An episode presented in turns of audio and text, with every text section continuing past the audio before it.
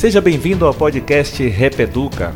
Nesta jornada será apresentado o episódio 2 da experiência do Vale do Silício com a professora Aline Rosário e a participação ilustre do professor Mota com o tema Educação, Tecnologia e Lifelong Learning. Acompanhe nossas séries e fique por dentro. Muita gente entrando aí, Carla, Bruno, Luciana.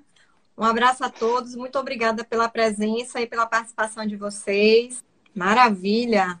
Muita gente aí, Cris, professor Bruno, Vicente, Rogério, Matheus, Viviane, Tati. Fala, professora Aline! Aqui, professor Mota. Tudo beleza? Tudo em paz? Uma alegria estar aqui contigo, viu? Igualmente, um maior prazer. Muito obrigada por ter, por ter aceitado esse convite, né? E bora, bora! parte dessa experiência aqui comigo. Com certeza, isso aí é alegria minha, pode ter certeza disso, e dessa galera que está junto com a gente aí, tá bom? Maravilha. Então eu estava falando sobre o projeto quando travou, né? O projeto do, da imersão, e a partir dessa imersão veio essa vontade de compartilhar essas experiências, esse, essas vivências que nós tivemos. E aí eu venho trazendo convidados, pessoas que participaram dessa imersão comigo, pessoas que estão lá, pessoas que já estão aqui, mas que já estiveram lá, enfim. É, para trazer um pouquinho, compartilhar um pouquinho. E o professor Mota, ele que me convidou, né? Então eu vou iniciar, professor, para você apresentar, pedindo para você apresentar para a gente esse projeto aí. Tá muito legal. Boa tarde para toda a galera aí. Essa provocação que eu fiz para a professora Aline no, no início do ano passado, ela aconteceu comigo no final de 2018, onde um grande parceiro nosso aí, que hoje é meu sócio nesse propósito desse projeto de imersões pelo mundo, o João Azambuja, acho que até ele está aqui com a gente. No final de 2018, num evento de educação e de inovação, ele falou assim, ô professor, você não está afim de ir para o Vale do Silício, não? Eu falei, vamos nessa, vamos nessa. Ele falou, é, mas nós estamos em setembro, a viagem é em outubro, é em novembro. Eu falei, não, dois meses não tem como se programar. Mas no início do ano que vem eu vou. Ou seja, no em fevereiro do ano passado, eu fui pela primeira vez no Vale do Silício para conhecer esse, esse ambiente de, de inovação, de tecnologia, de, de, muita mudança de mentalidade. E quando eu cheguei lá, eu me empolguei tanto que eu resolvi é, cutucar alguns amigos, e o João principalmente, para que nós pudéssemos levar professores para esse, esse lugar, porque, de certa forma, tudo que nós estávamos tentando conversar com professores, em termos de inovação, de buscar novos caminhos, novas metodologias, um novo jeito de fazer educação e outros serviços acessórios de educação, a gente via diariamente no Vale do Silício sendo feito assim com muita genialidade e com muitos caminhos diferentes do convencional. E daí a professora Aline foi comigo numa imersão em outubro. Em junho a gente fez uma outra imersão com, com um monte de professores e, e, e, empreendedores, e a professora Aline foi em outubro, e foi muito massa, a gente foi num grupo de professores, a gente pôde experimentar muitos muitos lugares como Google, como Apple, como Ericsson, fomos à Universidade de Stanford, fomos a Berkeley, Universidade de Santa Clara e, e diversas outras reuniões e bate-papos nas casas que ficamos hospedados ou até nos lugares que vamos visitar, ou seja, muitas experiências de aprendizagem imersivas, museus, muita gastronomia, muito turismo também, porque estando na Califórnia a gente tem que aproveitar tudo isso, mas é, o legal é, é, é a conversa, é a união que a gente tem entre professores, tanto na van no, no, nos deslocamentos entre um lugar e outro, à noite nas casas, o nosso café da manhã junto, jantar junto, milhares de visitas legais, muitas conexões com, com, com brasileiros, inclusive, que moram no Vale do Silício, que, que nos relatam as suas experiências. E para nós, educadores, é, é muito massa você beber, poder beber dessas fontes e, e ouvir o que essas pessoas têm a contribuir com a experiência desse aprendizado que eles também tiveram lá, então isso é muito massa.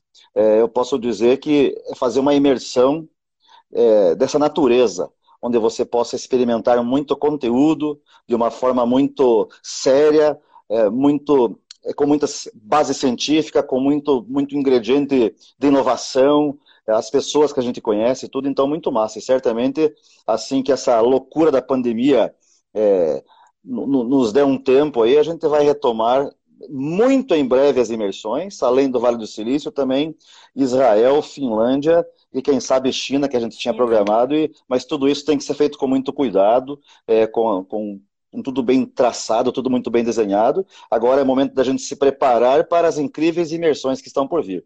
Mas certamente para mim, como foi uma experiência extraordinária, professora Aline, para você eu sei que foi, porque a gente conversou muito durante a imersão e também depois, então é um lugar onde as pessoas tendo possibilidade têm que dar um cheiro lá, tem que dar uma fuçada, porque a cabeça da gente muda em termos de algumas visões que tem do negócio, do próprio mundo, da forma das pessoas fazerem as coisas, e às vezes a gente se importa com alguns detalhes e que lá eles não dão nem bola e a coisa funciona mesmo assim, então é muito legal, é evidente que nós não podemos simplesmente tentar fazer um Ctrl-C, Ctrl-V, ou seja, um negócio que dá certo na Califórnia, nos Estados Unidos, no Vale do Silício, será que vai dar certo aqui na minha cidade, na minha região, no meu estado?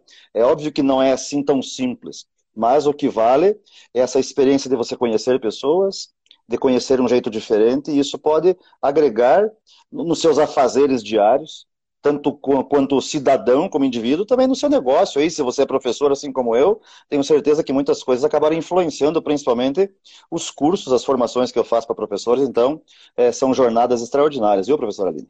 Perfeito, professor. É, inclusive, a escolha do tema tem muito a ver com isso, né? Com, com essa vivência que nós tivemos lá, a vontade de aprender sempre, de, de ter uma formação realmente continuada, para a gente ver o que está acontecendo aí no mundo e trazer as Isso boas aí. experiências para as nossas práticas educativas aqui. Então, a minha, a, o tema da nossa live de hoje é Educação, Tecnologias e Lifelong Learning. Vamos falar sobre esse tema hoje. Vou fazer uma contextualização e passo a bola para você, viu, professor Mota? Tranquilo, vamos nessa.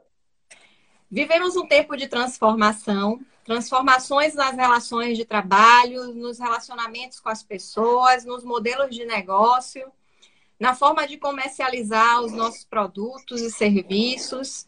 E na educação, sinto como se nós estivéssemos saindo do modelo analógico finalmente para o modelo digital. Esse processo formativo, agora, agora nesse momento, com a pandemia, ele está dependendo completamente dos meios digitais para continuar desenvolvendo as pessoas. Isso tem provocado um certo desconforto para alguns, paralisação para outros e ainda oportunidades para muitos. Uhum. Então, é, nesse contexto, tem uma autora chamada Carol Dweck que ela afirma que nossas crenças podem também mudar. Nossa inteligência ou nossa personalidade são características que podemos desenvolver. Robert Sternberg, ele é um guru da inteligência. Ele escreveu que o principal modo de aquisição de conhecimento especializado não é alguma capacidade prévia e fixa, e sim a dedicação com objetivo. Resumindo, as pessoas com mindset fixo tendem a resistir às mudanças, percebem dificuldades e não se acham capazes de fazer, de realizar. Já pessoas com mindset progressivo ou de crescimento estão percebendo novas oportunidades de atuação buscando conhecimento para se adaptar às mudanças e certamente se tornarão pessoas melhores pós-Covid. Sobre esse aspecto do mindset, professor, foi algo que me marcou muito lá no Vale do Silício, né? Conhecer, perceber o mindset das pessoas que vivem naquela região, foi algo que realmente marcou minha experiência lá, observar os métodos, as ferramentas que eles utilizam, como eles buscam soluções para resolver os problemas. Isso ficou muito evidente para mim naqueles jantares de network que vocês promoveram. E a forma de viver deles realmente com humildade, simplicidade. Todas as pessoas que eu estou entrando em contato de lá estão sendo, estão respondendo com muito, muito de forma muito positiva os meus convites para participar dessas lives com a gente. Então, assim, é, é um mindset progressivo e a gente percebe que muito de, de do diferente do lugar está relacionado ao mindset das pessoas que estão lá. Então, eu queria te pedir para fazer um comentário sobre essa questão aí da mentalidade do Vale do Silício. Massa, legal. É, vou tentar empacotar tudo que você abordou aí e com um pouquinho da minha própria história, um pouquinho daquilo que eu acredito, daquilo que eu vivi até hoje, né? É, voltando bem pouquinho no tempo, Desde o homem das cavernas, nós somos aprendizes eternos. ou seja, nós somos esses tais uh, long life learners, ou seja, a gente é muito curioso, o ser humano é curioso, né? Só que também, além de ser curioso, em alguns momentos o homem assim é muito acomodado, é um misto. É um misto porque quando eu olho para o poder do hábito, aquilo que nós já fizemos algumas vezes e que os nossos neurônios já sabem fazer essa conexão, você fica numa zona de conforto enorme. E até tem pessoas que se incomodam em ter que aprender algo novo. Mas isso é desafiador, isso faz o sangue ferver, isso deixa frio na barriga, isso deixa incomodado e às vezes até com alguns temperinhos de medo nesse meio aí. E eu, eu percebi na minha vida como professor, porque eu tenho uma, uma, uma lida de 28 anos na educação. Eu tenho 48 anos de idade, eu comecei minha carreira como professor com 20 anos. E, e, e o engraçado é que ao longo, de, ao longo de 20 anos como professor, eu fui me empoderando de um jeito daquilo que eu fazia como professor de física e matemática que, que eu cheguei até a pensar que eu era o melhor professor de física e matemática do mundo. Ou seja, eu era um cara inabalável. As minhas aulas, para mim, de física e cálculo eram as melhores do mundo. Só que daí no meu vigésimo primeiro ano como professor, um dia eu entrei em sala de aula e tinha lá um grupo de alunos resolvendo os exercícios do meu livro com o aplicativo de um celular. Eu falei, o que, que é isso, meu irmão? Não pode? É, isso quem domina sou eu, não é esse celular aí. Então aquilo me incomodou muito. Eu não conseguia entender esse misto que precisa ter em educação, tecnologia e também essa capacidade que o ser humano precisa ter de resolver situações complexas, de negociar conflitos. Diante dessa provocação dos alunos, eles não fizeram isso de propósito, mas a mim foi muito foi, foi assim algo extraordinário, minha cabeça ferveu, eu não conseguia admitir que de repente eu teria que disputar espaço com uma mentalidade fixa que eu estava até então. Eu não admitia ter que disputar espaço com um equipamento de te tecnologia para que os meus alunos pudessem aprender. Só que observando o mundo ao meu redor e compreendendo algo que acontecia até mesmo fora da escola ou da universidade, eu percebia que eu precisava adotar tecnologia para que eu pudesse fazer os meus alunos aprender mais. Porque é uma grande distância entre o que um professor ensina e o que o aluno realmente aprende. É, ensinar é uma coisa, os alunos aprenderem é outra. Ou seja, eu fui me apropriando de novos métodos, novas, novas tecnologias, e, e, eu vi acontecer em mim algo vivo, que é esse desejo do homem querer aprender, querer fazer novas descobertas, e ainda quando isso traz algum benefício, traz algum resultado, muito legal e que você até às vezes nem esperava que fosse assim. Então isso é muito massa. E daí também o que me incomodou como professor é que nessas viagens lá para o Vale do Silício, em muitos momentos, nós ouvimos de, de gestores de equipes, até de CEOs de empresa, algumas coisas do tipo assim: uma boa ideia não vale nada. O que vale é a execução dela, você poder impactar as pessoas com essa ideia com um bom propósito, ou seja, você conseguir alavancar escalar isso, desde que isso tenha um nobre, um bom propósito por trás. E outra coisa também, como professor, que, que me chamou a atenção foi que, em muitos lugares, a primeira coisa que eles olham em relação ao ser humano não é o currículo dele, é a capacidade de entrega. Mas não me entendam como se o currículo não fosse algo importante. É importante.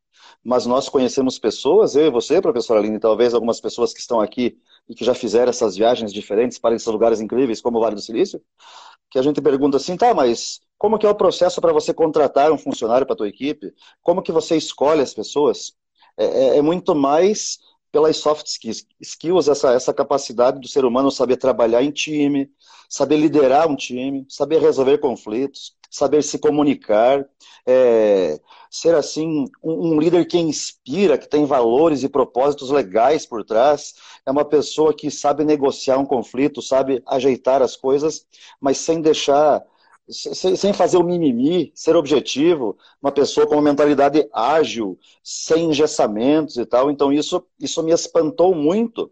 O fato de eu ser um professor de universidade, e também de ensino médio, que sempre cobrei dos meus alunos que eles estudassem muito, porque isso era importante para a vida deles. Mas daí eu consegui perceber algumas realidades que é necessário no mundo presente ou para as demandas futuras que as pessoas tenham outras habilidades, outras competências. E eu percebo muitas vezes, professor Aline, quem está nos ouvindo, que às vezes a escola não entrega isso que precisa ir fora. Porque, veja, quando eu ainda consigo reconhecer em muitos lugares no nosso país é, salas onde as carteiras dos alunos estão enfileiradas, e os professores pedem insistentemente silêncio, porque o professor precisa ensinar. Como se uma turma silenciosa fosse sinônimo de turma boa, onde, ao fazer silêncio, todo mundo aprendesse. E quando eu vou, por exemplo, para um lugar como esse, Vale do Silício, nós visitamos juntos lugares barulhentos. E esses lugares barulhentos, ou seja, que as pessoas conversam, se comunicam e se mexem, e sentam numa mesa, ou num puff, ou no chão, numa banqueta, num lugar como Google, como Tesla, como Apple, como a Circuit Launch, que é um, um ecossistema de, de hardware, de robótica, de inteligência artificial, a, a gente não via as pessoas enfileiradas. A gente via as pessoas conversando, fazendo o barulho para resolver de uma forma incrível as coisas do mundo.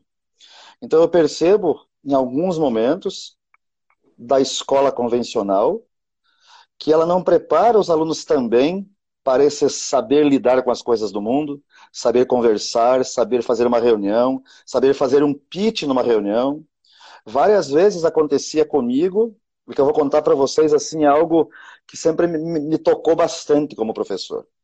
Porque como eu fiz, eu fui por muito tempo professor de cálculo para calouros de engenharia, vocês sabem, meus amigos, que, as, que, as, que os estágios para os universitários começam geralmente a partir do segundo ano que daí ele começa a ter que fazer um estágio para aprender também na prática sobre a profissão dele, tem que validar essas horas de estágio.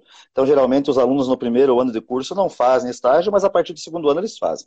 Então, o que, que os meus alunos faziam? No final desse ano, onde eles ainda eram calouros, ou seja, na iminência de ir para o segundo ano, alguns deles mandavam currículos para algumas empresas. E ainda antes de acabar o ano letivo, alguns desses alunos eram chamados para uma entrevista para já deixar tudo certinho a contratação para quando começasse o ano, para que esse passo de documento, entrevista, tudo mais já tivesse sacramentado. Muitas vezes, queridos amigos que estão me ouvindo aqui, algum aluno chegava num final de aula, lá no mês de novembro, fim de novembro, e dizia assim, professor, cara, eu enviei um currículo para fazer um estágio aí, e a empresa me chamou, e eu vou para a entrevista amanhã. Eu falava assim, poxa, cara, que legal, que massa, show de bola. Dele, pois é, professor, mas eu tô com um problema. Tá, mas qual é o problema? O que que eu falo lá? Meu, essa, essa pessoa, essa pessoa não sabe o que falar numa entrevista para um estágio. Só que se eu voltar na linha do tempo de vida dessa pessoa, ela, na educação infantil, ela aprendeu a se comunicar, porque lá era o início de tudo, aquela sementinha massa do conviver e de, e de praticar algumas atividades de comunicação. Ela foi para o primeiro ano do fundamental, ela foi alfabetizada, daí isso efervesceu, ou seja, ela conseguia fazer leituras e se comunicar com o mundo. Ela teve língua portuguesa, produção de texto, interpretação de texto, o Fundamental 1, o Fundamental 2, o ensino médio, fez Enem, fez vestibular, ou seja, ela provou, de alguma forma, que sabia se comunicar. E agora, quando esse aluno de engenharia, precisava usar a comunicação, mesmo para se apresentar, ele não sabia o que dizer.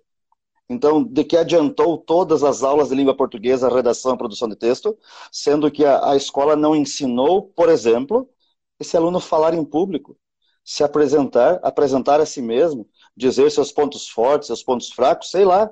Então eu vejo algumas deficiências de que de repente às vezes a escola ela preza muito pelo conteúdo do livro, pelo conteúdo curricular, pelas grades curriculares, pela grade horária, essas grades que encarceram a educação, e acabam não exercitando com os alunos essas habilidades de lidar com o mundo, essa coisa diferente que você precisa todos os dias. Eu não, eu não estou dizendo aqui que a escola deveria, não deveria entregar o conteúdo curricular, jamais falaria isso, isso nem é possível legalmente falando mas as escolas precisam incorporar novos elementos de maneira que os alunos também vivenciem isso. E por isso que eu sou muito favorável às metodologias ativas de ensino, a essa aprendizagem colaborativa, é, uma metodologia inovadora mediada por tecnologia, porque eu acredito que acaba acelerando ainda mais o aprendizado. Agora nós estamos tendo um momento único, de repente os professores experimentarem um jeitão diferente, que antes talvez eles só ouviam falar, mas porque a escola estava aberta todos os dias, ele continuava fazendo aquela aula de sempre. E agora não tem mais aula de sempre. Agora, da, da noite para o dia, o professor precisou se reinventar, e agora nós estamos vivendo aí aquilo que eu chamo de coisas incríveis que estão acontecendo na educação. Show de bola, é isso aí, professora Lina. E a gente pode falar umas 4, 5 horas sobre tudo isso aí. Estou imaginando ah. isso aqui, essa uma hora não vai dar tempo. Perfeito, professor. A semana passada a Michelle fez uma pergunta aqui. Ela, ela perguntou sobre como está o ensino remoto nos Estados Unidos. Nós falamos sobre isso na semana passada. Eu trouxe o Gustavo e ele falou que as atividades continuam normalmente porque eles já tinham o modelo híbrido, né? Eles já tinham todas as plataformas digitais. Aliás, ele falou de várias plataformas que eles utilizam lá nas escolas. Então, eles só criaram um cenário dentro de casa para colocar as crianças para que eles tenham um espaço escolar, mas dentro de casa, assim, um espaço educativo, não exatamente escolar, mas educativo, e continua tudo normal lá, lá nos Estados Unidos. é, na verdade, na verdade, aí em vários, em, nos diversos lugares do mundo, porque a gente acaba com essas viagens e também aqui do Brasil e participando de eventos, a gente acaba conhecendo gente do mundo inteiro. Eu digo de coração para vocês, meus queridos amigos que estão ouvindo, não importa se é um país altamente desenvolvido ou é um país que tenha dificuldades com a educação, que esteja em desenvolvimento, as dores são iguais. Porque por mais que, que exista aqui no Brasil, ou na Europa, ou nos Estados Unidos, uma escola que já tinha uma infraestrutura de tecnologia embarcada, que já tenha formado minimamente os seus professores, uma coisa é você saber que a escola está aberta e talvez semana sim, semana não, ou até um professor mais ousado, duas vezes por semana, caminhava desse jeitão com mais ingredientes tecnológicos e novas metodologias nas suas aulas. Só que na cabeça tinha esse conforto de saber que, de repente, se, se hoje a coisa não fosse muito bem, amanhã eu vou estar presente com os meus alunos na frente dele, qualquer coisa eu uso o giz, o canetão, uso, passo meu PowerPoint e está resolvido. Só que agora não tem isso, porque ninguém está em sala de aula. Ou seja, podem ter certeza, meus amigos, que as dores dos professores em todos os lugares do mundo foram as mesmas. Porque uma coisa é você, professor, dominar um pouquinho de tecnologia, de métodos, a sua escola ter como fazer essa comunicação via web com os alunos, e você fazer isso uma vez, duas vezes. Outra coisa é você ter uma agenda de entrega de conteúdo por meio do, de uma câmera, por meio de um celular, é, usando um, um, ambiente virtual de aprendizagem, que talvez você não usava diariamente, usando aplicativos ou ferramentas para interagir com os alunos, para que você colete dados para sacramentar que essa aula foi feita, para que você registre a presença do aluno nessa atividade e para que você segure a atenção dele contigo, porque se nós pararmos para pensar, numa sala de aula convencional, os alunos não têm muitos itens de distração. Tudo bem que eles provocam os amigos e conversam e fuçam no celular escondido e embolam um papel e joga na cabeça do outro, isso é normal de sala de aula. Mas ali não tem muitos atrativos. Agora imagine que o seu aluno está na casa dele, no quarto dele, com tudo que ele tem à volta dele, de 500 equipamentos ligados ao mesmo tempo, o WhatsApp bombando, a Netflix, isso, aquilo, aquele outro, e o professor acredita que vai prender a atenção dos seus 30, 40, 50, 60 alunos aqui diante de uma tela? Não vai, isso não é fácil. Não é fácil para nenhum professor. Então, por isso que eu tenho, eu tenho cobrado das escolas que elas formem um aluno de um jeito diferente, para que o aluno tenha essa nova caixa de ferramentas, que além do conteúdo ele também saiba é, competências e habilidades, principalmente inteligência emocional e competências socioemocionais, ou soft skills. Mas também, assim, quando eu posso, de uma forma muito educada, eu digo assim, professor, você também precisa dar uma reciclada na sua caixa de ferramenta. Como é que anda o seu cinto do Batman, né? Porque o Batman não tem, não tem superpoderes, ele recorre ao cinto dele para resolver as coisas. E, e, o professor recorre aqui. As suas ferramentas é um pendrive, uma caixa de giz e um livro, ou uma apostila? Não, hoje, hoje a gente precisa mais do que isso. Então, por isso que eu te digo, professora Aline, a quem nos ouve, que muitos professores sentiram, estão sentindo dificuldade por causa disso, porque foi deixado, de certa forma, para depois dar uma olhada nessa tal inovação educacional. E agora chegou uma encrenquinha bem pequena. O tamanho dessa encrenquinha é um milésimo da espessura de um fio de cabelo. Pega um fio de cabelo, divida por mil, segura essa parte na sua mão e você verá o tamanho de um vírus chamado coronavírus. Chegou um negócio invisível e fez o seguinte, ó, vum, empurrou todo mundo do analógico para o digital. E daí aqueles que tinham um pouquinho mais de afinidade estão voando baixo aí, fazendo coisas incríveis. E os professores que não olharam isso atentamente no momento oportuno estão com dificuldades. E daí é evidente que a gente entra em inúmeras outras questões, que a diferença é, um abismo entre o público e o privado no nosso país, né? Só que isso é algo que eu sozinho não consigo fazer, nem a professora Aline e nem as 57 pessoas que estão aqui nessa live agora. Isso é um movimento maior, é um movimento diferente de todo mundo junto para querer realmente é, alavancar um país em relação à educação. Nós não podemos olhar para nenhum país do mundo, por exemplo, nenhum dos 10 do PISA e dizer assim, opa, vou copiar lá, vou colar aqui que vai dar certo no Brasil. O Brasil vai lá de de septuagésimo lugar para décimo lugar no PISA. Não é assim que funciona. Mas os nossos gestores educacionais, eles precisam olhar assim com muita atenção para as várias coisas que são feitas muito legais na educação do mundo e tentar aos pouquinhos implantar aqui de um jeito sério, de um jeito honesto, para que as coisas aconteçam. Porque nos inúmeros workshops que eu faço com professores, agora mais online, mas até antes da pandemia, fazendo presencialmente em muitas viagens, eu cansei, professor Aline e amigos queridos que me ouvem aqui, de um professor no fim do workshop e tal, ele me chama próximo e diz assim, professor Mota, onde é que estava escondido tudo isso que a gente não aprende no curso de pedagogia? Por que, que num curso de pedagogia a gente não faz uma efervescência dessa? De, de mexer num monte de ferramentas, metodologias inovadoras? Por que, que a gente fica tanto tempo estudando teorias e teóricos educacionais e na hora que eu entro em sala o que eu preciso é saber o que fazer? Mas também eu não quero que vocês me entendam que teorias e teóricos educacionais não são importantes. São, mas, mas tudo tem que ter uma medida certa. Né? E mesmo porque, nos dias de hoje, tem muita coisa na nuvem. Qualquer professor aí minimamente interessado, ele pode estudar por conta um teórico e uma teoria educacional. Mas a gente fica curioso para saber, tá bom, mas lá na sala de aula, como que eu faço isso? Que ferramenta que eu uso, que método, qual que é o começo, o desenvolvimento e o fim de uma aula com esse método? O que, que eu tenho que fazer? Então, isso que falta. Então, se nós um dia começássemos um movimento sério de formar professores para o mundo real, não para o mundo da, do ABCD do gabarito. E para essas competências de gente, nós teríamos assim algo extraordinário acontecendo no nosso país. Só que isso precisa vontade, seriedade, honestidade, bons propósitos, porque senão nada vai funcionar. E como esse nosso bate-papo não tem nenhum viés político, eu preciso, assim, como um professor entusiasmado que sou, acreditar que a gente vai mudar isso.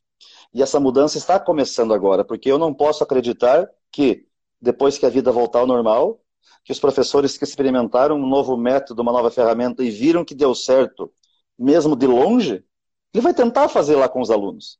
E lá, tendo brilho no olho, você, você podendo ver o aluno, aquela quentura da sala de aula, você passar do lado das carteiras e provocar e fuçar e montar time com a galera, isso, aquilo, aquele outro, isso vai só potencializar.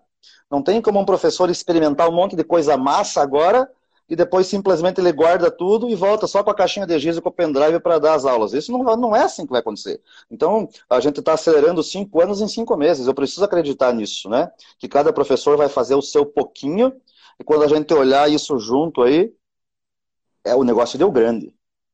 Mas sempre tem aqueles que não fazem nada. E talvez aqueles professores que não fizeram nada e que não se importam, talvez nem mereçam ser professores, e também, talvez, num futuro muito próximo, é, não vai mais ter espaço para esse professor obsoleto, mofado, vintage, retrô, dinossauro. Gostei, ah, também. Não tem viés político mesmo. Aqui acho que a maioria das pessoas que estão participando são professores também convidados aqui para participar da live. E a gente realmente precisa é, dessa motivação, dessa vontade que você tem, que contamina que está proporcionando momentos como esse, de despertar, né? A, a, você estava falando, existe um gap realmente enorme entre a formação profissional e as competências, os skills que são necessários para o mercado. E é nesse contexto realmente que entra lifelong learning. A gente não pode parar de estudar. Né? Eu, tá, mas deixa eu aproveitar esse gancho, Aline. Eu vou aproveitar esse gancho porque vai bem contra isso tudo que, que está falando e tem a ver com o long life learning. Uma coisa que acontece na educação que às vezes me entristece. Vou te contar um caos para poder te contar outro caos. Imagina um médico cirurgião cardíaco que o cara faz muito bem aquilo que ele faz. E daí ele ganha de presente da instituição dele um curso fora do país, de duas semanas. Ou seja, ele vai aprender lá fora, num país da Europa ou na América do Norte, fazer a cirurgia que ele sempre fez na vida, de um jeito, só que ele vai aprender com outro equipamento, com um método que é muito melhor. O paciente terá um pós-cirúrgico muito mais sossegado. O risco do paciente morrer na cirurgia, de certa forma, ameniza. É, o remédio é muito menos agressivo, ou seja, esse médico vai, faz o curso, volta, ele volta doido. Ele não vê a hora de começar a fazer essa nova cirurgia para ver se dá certo mesmo. E também ele volta assim com, com, com uma mentalidade de share, de compartilhar. Ele vai chamar os médicos do mesmo hospital, os amigos da mesma área, vai dizer assim, galera, vocês não acreditam que a gente pode fazer essa cirurgia de um jeito muito mais rápido, gastando menos remédio, o paciente vai sofrer menos. Meu, é, eu preciso compartilhar isso com vocês, bora? A medicarada fica tudo louco, bora? Todos os médicos querem aprender esse jeito diferente, entendeu? Agora eu vou ter que contar o caso 2. Um professor, por conta própria ou incentivado pela instituição, fica uma semana fazendo um curso sobre metodologias inovadoras de ensino e tecnologias educacionais emergentes. Ele vai lá, faz o curso e tal. Como ele pôs a mão na massa, ele se convenceu de que aquilo é possível porque ele aprendeu desse jeito. Ele volta doido. Ele volta doido para a escola. No dia seguinte, quando ele vai para a escola, ele chama os colegas, coordenação e tal, e diz assim: gente, vocês não acreditam que eu aprendi um monte de coisa massa para a gente usar em sala de aula com os alunos? Eles vão aprender mais, é muito melhor, não sei o quê um monte de gente na sala dos professores olha e diz assim: lá vem o mota louco da cabeça, lá vem esse cara inventar moda, lá vem o puxa-saco da direção. Quanto será que ele ganha para fazer isso? Será que a hora-aula dele é melhor que a minha? Ou seja, o impacto é diferente.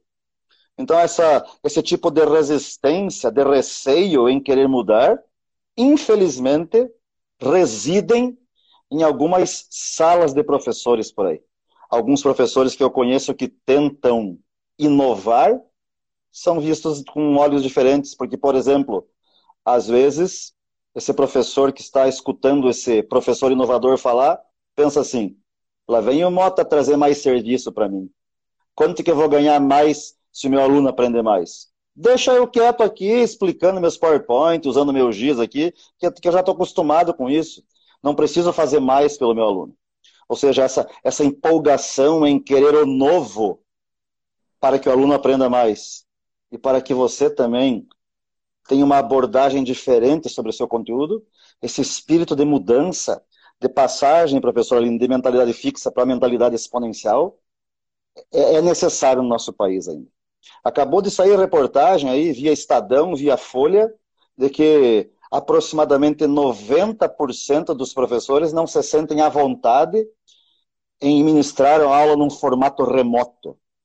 Ou seja, de cada 100 professores, só 10 se sentem à vontade em fazer algo via computador, mas é, essa tal de web movimenta muitos negócios disruptivos no mundo.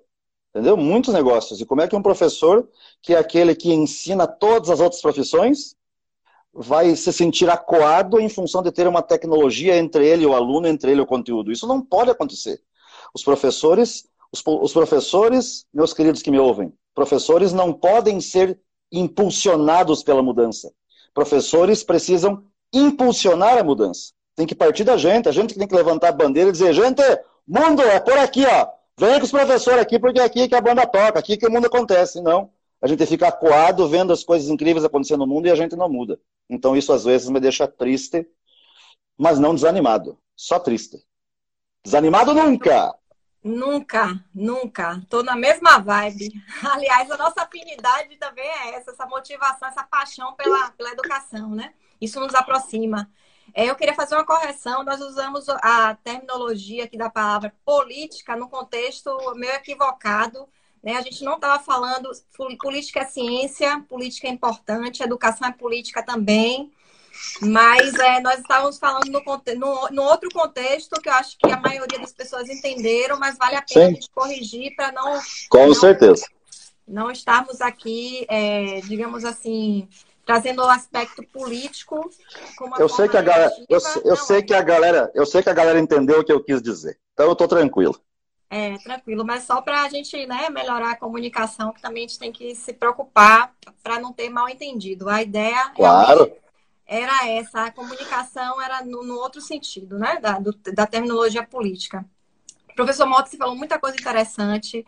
É, eu, enquanto professora da rede estadual, né, sou professora da Universidade do Estado, nós lá estamos parados por motivos diversos, inclusive alguns que já comentaram aqui é, sobre a questão da infraestrutura, que nós não temos, o acesso do aluno à internet, aos recursos tecnológicos. É, nós, professores, tentamos fazer o melhor. Então, por exemplo, nós na UNEB estamos fazendo lives para os que conseguirem acesso, mas o calendário ele está paralisado e a gente realmente vai precisar dar um tempo aí para conseguirmos nos adaptar, não só do ponto de vista da formação do professor, que também hoje é uma objeção, né? É um desafio. Muitos professores não estavam preparados para esse movimento aí do, da utilização, da necessidade da utilização dos meios digitais para uma aula. Então, é, muitos estão aproveitando essa oportunidade para estar se capacitando. Tem muita coisa aí na internet. Eu, por exemplo, acabei de fazer um curso de professora digital, já montei meu estúdio em casa, porque Massa. é a minha mentalidade, né? Eu tenho que fazer a minha parte. Eu não vou resolver o problema do mundo, infelizmente, mas eu vou fazer a minha parte para tentar dar um bom retorno para os meus alunos, fazer diferente, prepará-los melhor para o mercado de trabalho. Eu acho que enquanto professor, se a gente já tiver essa mentalidade, a gente já consegue mudar muita coisa, já consegue transformar. É, a Michelle fez um comentário aqui sobre tem professores que juntam para comprar data show. Eu vivo isso, eu vivi isso, né? Eu tenho o meu data show porque as instituições que eu ia não tinha e eu sempre trabalhei com games, com vários materiais aí que eu precisava trazer imagens, enfim. Eu preferi ter, né? E graças a Deus eu tive condição, condição de ter. Eu sei que muitos também não têm. E a gente precisa se ajudar. Nós temos colegas na instituição, esse é o momento de ajuda. Vamos ver quem está precisando, quem tem conhecimento em tecnologia, vamos transmitir esse conhecimento, vamos fazer workshops, enfim, aproveitar esse momento também para nos qualificarmos. O que nós não podemos é parar por causa do vírus, parar por não só pelo vírus ou qualquer outra situação externa que aconteça, a gente não pode parar porque nós não estamos preparados para utilizar os recursos digitais. Isso que a gente tem que rever. Cada Concordo um, plenamente, Aline. Cada um dentro das suas possibilidades também, né? Lógico, não. não, não é, isso aí você tocou num ponto importante que a gente vive numa, numa era de abundância, portanto, o share, o compartilhamento, ele é necessário. Professores precisam se ajudar nesse momento. E, e por mais que exista e eu sei que existe escola que às vezes não tem uma infraestrutura adequada para agir de forma rotineira via web, essa mesma escola possui um professor que é um pouco mais inovador, que é aquela galera que todo mundo vai atrás quando dá um pepino no notebook, quando tem que fazer um aplicativo funcionar, baixar alguma coisa. Então, é, recorram a esses professores. E se você é um desses professores, ajude, entendeu? Agora nós estamos no momento de todo mundo se ajudar, a gente tem que compartilhar conhecimento. É, por exemplo, só para citar, Aline, na semana passada, eu, o Tomazinho e o Marlon fizemos um curso via web, uma hora por dia, para poder conversar sobre isso tudo aqui, sobre ensino remoto e ferramentas. E acredita, no dia de hoje tem mais de 70 mil visualizações. Ou seja, nós fizemos algo de coração, é como se fosse assim a nossa parcela de contribuição para poder trazer algo relevante e útil para os professores. Junto com o projeto da Silicon Valley, temos feito semanalmente é, lives com profissionais do Vale do Silício, para a gente também trazer algum tipo de conteúdo, alguma coisa, para que as pessoas possam também entender algo diferente. E eu tenho certeza que às vezes um professor pode colocar na aula porque eu vejo aqui que aparecem algumas perguntas aqui. Como é que você vai aprender a atenção do aluno é, numa aula síncrona e tudo mais? Bom, tá, isso, isso é professor Mota falando. Eu não acho que, que você tem que replicar o horário da escola pelo computador. A aula das sete e meia da manhã a uma da tarde, ou seja, os alunos vão ficar grudados na frente do computador das sete e meia da manhã a uma da tarde. Isso não dá certo. Então eu tenho que reduzir a minha aula na mensagem principal da aula, tem um grande amigo de fé que diz assim, Mota, ele chama-se Paulo Tomazinho, professor Tomazinho, ele diz assim, Mota, o aluno tem que guardar o refrão da aula. Então, por que, que o professor já não vai direto no refrão da aula? Ou seja, você pode, nesse momento síncrono, resgatar com os alunos coisas que eles tinham que fazer, até para você mediar e fazer uma adaptative learning, uma trilha personalizada, é, jogar novos conhecimentos, dizer assim, galera, ó, na próxima aula isso, isso, isso. E o resto, você pode gravar vídeos teus, autorais, ou fazer uma curadoria no YouTube de encontrar um pedacinhos do seu conteúdo, põe para a galera fuçar e fica esse bate-bola, entendeu? É, é, nós temos uma tendência no mundo que é essa educação híbrida. Só que hoje não tem a sala de aula, mas em breve teremos. Ou seja, a educação híbrida, sinônimo de presencial conectado. Ou seja, os alunos estarão presentes conosco na escola, mas eles estarão conectados, de maneira que eu posso fazer um pré-aula aqui via web, tenho aula com os meus alunos presencialmente numa efervescência entre seres humanos, depois tenho pós-aula, de repente com entregas, mas já tenho estudo prévio para outra aula, e esse movimento não vai acabar. Então eu tenho que pensar em, em tudo isso para quando é, a escola reabrir, para que eu não perca esses ingredientes. E também eu hoje tenho que ter professor, que eu não vou conseguir via web fazer 100% da minha aula presencial. Esqueça. Agora, existe receita pronta, professor Mota? Existe manual de instrução? Não, é tentativa e erro. Porque eu dependo de como é a sua comunidade, dependo da filosofia ou, ou do projeto político da instituição, que tem que ser respeitado, você não pode quebrar regras. Dependo da, da, da reunião que foi feita na gestão da escola e aquilo que foi solicitado para que nós façamos, né? Mas você pode certamente interferir com boas sugestões. Agora eu afirmo para vocês, meus queridos, na aula presencialmente com os alunos, cinco ou seis horas por dia, os alunos conosco, a gente não consegue fazer a mágica acontecer diariamente? Imagine que você vai conseguir fazer isso com o mesmo tempo na internet. Não, então a gente tem que fazer diferente tem que pensar diferente e fazer diferente, senão a coisa não vai funcionar. Eu curto muito mais o momento assíncrono para que o professor entregue os conteúdos e no momento que eu estou com os alunos, que eu investigue com eles o que, que eles entenderam, o que, que é dúvida, o que, que eu posso lapidar, que eu posso acelerar, mediar, buscar pré-requisito e fazer uma efervescência, uma colaboração. E não ficar aqui passando slide na tela do meu computador. Porque hoje os alunos podem encontrar muita coisa na internet. E se você mandar alguns links, os, os, alunos eles são fuçadores, gente. É, é o homem curioso. Você manda um link de YouTube, quando ele clica nesse link do YouTube, o vídeo que você quer que ele assista aparece um pouco maior na tela. Só que do lado aparecem outros vídeos. E sempre tem um anjo que clica no outro vídeo que você não pediu. E da, na aula ele diz assim, professor, mas eu vi não sei o que lá no vídeo. Você diz, da onde isso, meu irmão? Ah, mas é que tinha um vídeo do lado que o professor não estava falando aquilo, estava falando outra coisa. Ou seja, a galera fuça. Então você tem que fazer esse movimento, essa aprendizagem colaborativa, essa, essa comunidade de aprendizagem. Não fique, professor, preso só ao conteúdo do livro, ao conteúdo da apostila. Também entregue isso.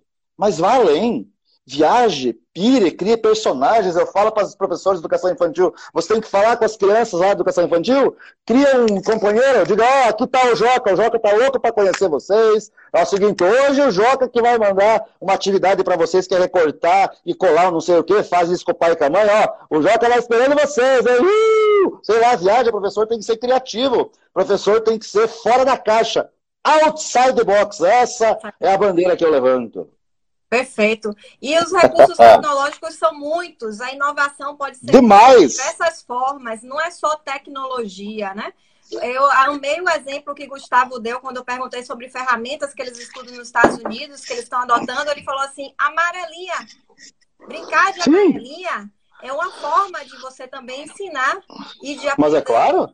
Então, não tem a dúvida. criatividade é que a gente precisa trazer para os nossos processos educativos, né? Trazer para a sala de aula a criatividade e trabalhar com os recursos que nós temos, porque realmente a gente não tem como abraçar, né? Ter tudo que é de ponta de tecnologia, nem podemos ficar nos comparando, mas podemos fazer inovação na educação com os recursos que nós temos. É só utilizar. E também é o seguinte, a gente não, a gente não tem que fazer igual, a gente tem que fazer melhor. Não Perfeito. se conforme em fazer igual, faça melhor, entendeu?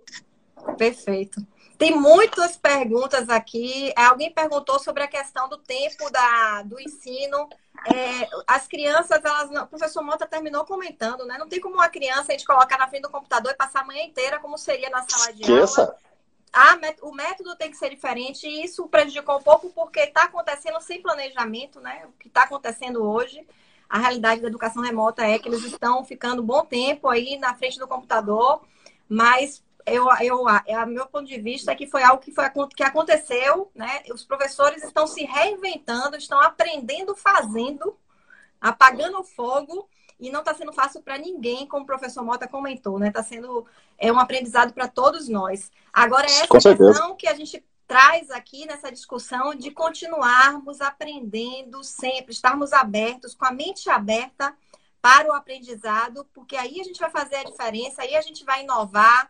O Edinaldo falou sobre a questão de inovação aqui também, mas graças a Deus tem muitas, muitos comentários, né? Eu pedi para que fizesse as perguntas na interrogação, eu não recebi pergunta na interrogação mas vi aqui vários comentários. Estão comentando tudo aqui, com certeza. É, a gente está tentando é, falar. É, como, né? como, a gente, como, a gente, como a gente aqui no, no Insta tem apenas uma hora para fazer a live, a gente não é consegue abordar tudo que vem aqui, mas é, a gente está comentando tudo aqui, eu estou vendo que tem perguntas sobre ensino superior. Eu, por exemplo, tenho um filho de 23 anos e um de 19, ambos estão no ensino superior, ambos fazem engenharia, e eles ora, ora estão em momentos síncronos, horas síncronos, e fuçando e pesquisando e fazendo entregas. A prova está diferente. Eu vi que alguém comentou aqui que tem professor chateado que o aluno está colando na prova virtual. Mas é claro, é óbvio que vai colar, porque prova é algo que tem que ser repensado. A prova normal lá na sala de aula já é algo que na minha cabeça está ultrapassado, quanto mais aqui na internet. Você já pensou, professor, em substituir prova por portfólio? Por entrega?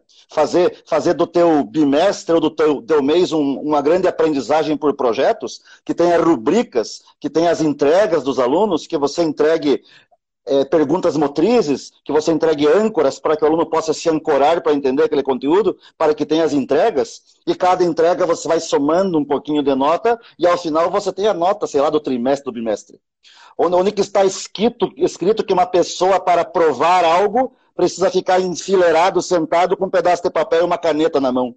Eu não resolvo nenhum dos problemas da minha vida, como José Mota Filho, sentando atrás de alguém com um pedaço de papel e caneta. Eu, eu resolvo as coisas da minha vida conectando, unindo os pontos, conversando com pessoas, abrindo livro, abrindo internet, etc. E quando que a escola vai acordar para isso? Quando que, eu, que um professor vai entender que prova não prova nada? Porque se prova provasse alguma coisa, o meu aluno não ia dizer, não ia perguntar para mim o que, que eu falo na entrevista amanhã. Ele fez um monte de prova de língua portuguesa. Ele passou de ano. Ele tinha um boletim lindo, mas ele não sabe conversar. Então o que, que ficou provado? Não ficou nada provado. Ou seja, um professor hoje que está com medo que o aluno cole via web, esse professor ainda não entendeu que nós estamos no século XXI. Um, um, um momento de fazer as coisas diferentes para ter resultados diferentes. E é isso. Não tem o que fazer. É, eu gostei que é, alguém comentou aqui que estão utilizando até o TikTok para avaliação. Olha que maravilha. Ué, é show. Se, se, essa, se essa entrega do aluno em função de uma de um direcionamento do professor, o aluno entregar aquilo que, que tem a ver com o conteúdo e que seja massa, tudo bem, tá valendo. Ué. Essa é a linguagem deles. Não vou pedir para o aluno entregar um trabalho, vou pedir para o aluno entregar um trabalho datilografado. Não tem cabimento, então vai no TikTok, ué, sem problema. É, então a gente está partindo, estamos partindo para as considerações finais, que só temos mais cinco minutinhos aí para terminar. Tenho que agradecer demais sua presença, professor Mota. A gratidão é minha, professora Aline. Vamos nessa sempre, tamo junto. Tamo junto, é isso aí. Nos ajudar sempre, né? É, vou fazer uma consideraçãozinha para fechar aqui sobre a minha experiência, né? Como é que eu venho me mantendo sempre nesse processo formativo, sempre estudando, sempre aprendendo. Eu criei uma metodologia e eu, eu quero provocar os professores que estão nos assistindo para pensarem também qual é a metodologia que eles devem adotar para que tenham essa formação continuada, para que não esperem apenas pelas instituições que estão vinculados, porque o cenário hoje, inclusive, é de redução, otimização. Então, a gente está numa instituição hoje, amanhã a gente não sabe se está mais nela, mas a, a, nossa carreira, ela não está movida pela, pela instituição que a gente está trabalhando, é pelo que a gente constrói, né? Pelo que nós estamos fazendo. Então, assim, eu, eu busquei com minha história de vida e meus estudos estabelecer uma metodologia para a evolução profissional. Eu defino os objetivos, então o que é que eu quero para conduzir meu trajeto, meu caminho.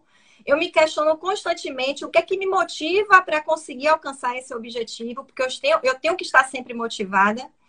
E aí eu estabeleço os prazos para mensurar se o caminho que eu estou percorrendo, se está dando resultado, se está impactando, se está transformando, que é o que eu quero fazer, né? Eu quero fazer, eu quero aplicar o meu conhecimento para impactar.